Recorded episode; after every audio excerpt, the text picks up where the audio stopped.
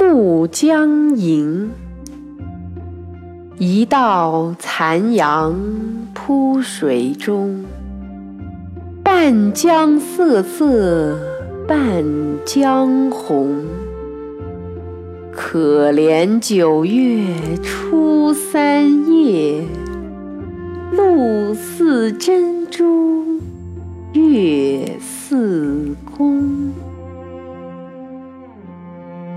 暮江吟》是白居易杂律诗中的一首，全诗构思绝妙之处。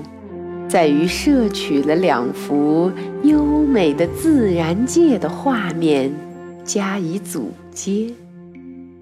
一幅是夕阳西沉、晚霞映江的绚丽景象，一幅是弯月初升、露珠晶莹的朦胧夜色。两者分开看，各具佳景。合起来读，更显妙境。诗人又在诗句中妥帖地加入了比喻的写法，使景色倍显生动。由于这首诗渗透了诗人自愿远离朝廷后轻松愉悦的解放情绪和个性色彩。因而又使全诗成了诗人特定际遇之下审美心理的艺术载体。前两句描写夕阳落照中的江水，一道残阳铺水中，残阳照射在江面上，不说照，却说铺。这是因为残阳已经接近地平线，几乎是贴着地面照射过来，的确像是铺在江上，非常的形象。这个“铺”字也显得委婉平缓，写出了秋天夕阳独特的柔和。给人以亲切、安闲的感觉。半江瑟瑟半江红，天气晴朗无风，江水缓缓流动，江面皱起细小的波纹。受光的影响，光多的一部分呈现出一片红色，光少的地方。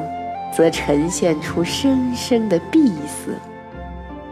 诗人抓住江面上呈现出的两种颜色，表现出了残阳照射下暮江细波粼粼、光色瞬息变化的景象。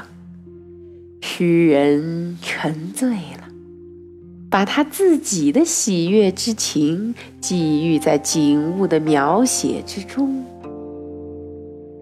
后两句写新月初升的夜景，诗人流连忘返，直到初月升起、凉露下降的时候，眼前呈现出一片更为美好的境界。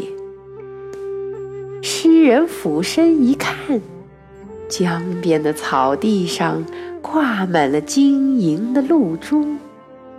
这绿草上的滴滴青露，很像是镶嵌在上面的粒粒珍珠。用珍珠做比喻，不仅写出了露珠的圆润，更写出了在星月的清辉下，露珠闪烁的光泽。诗人再抬头一看。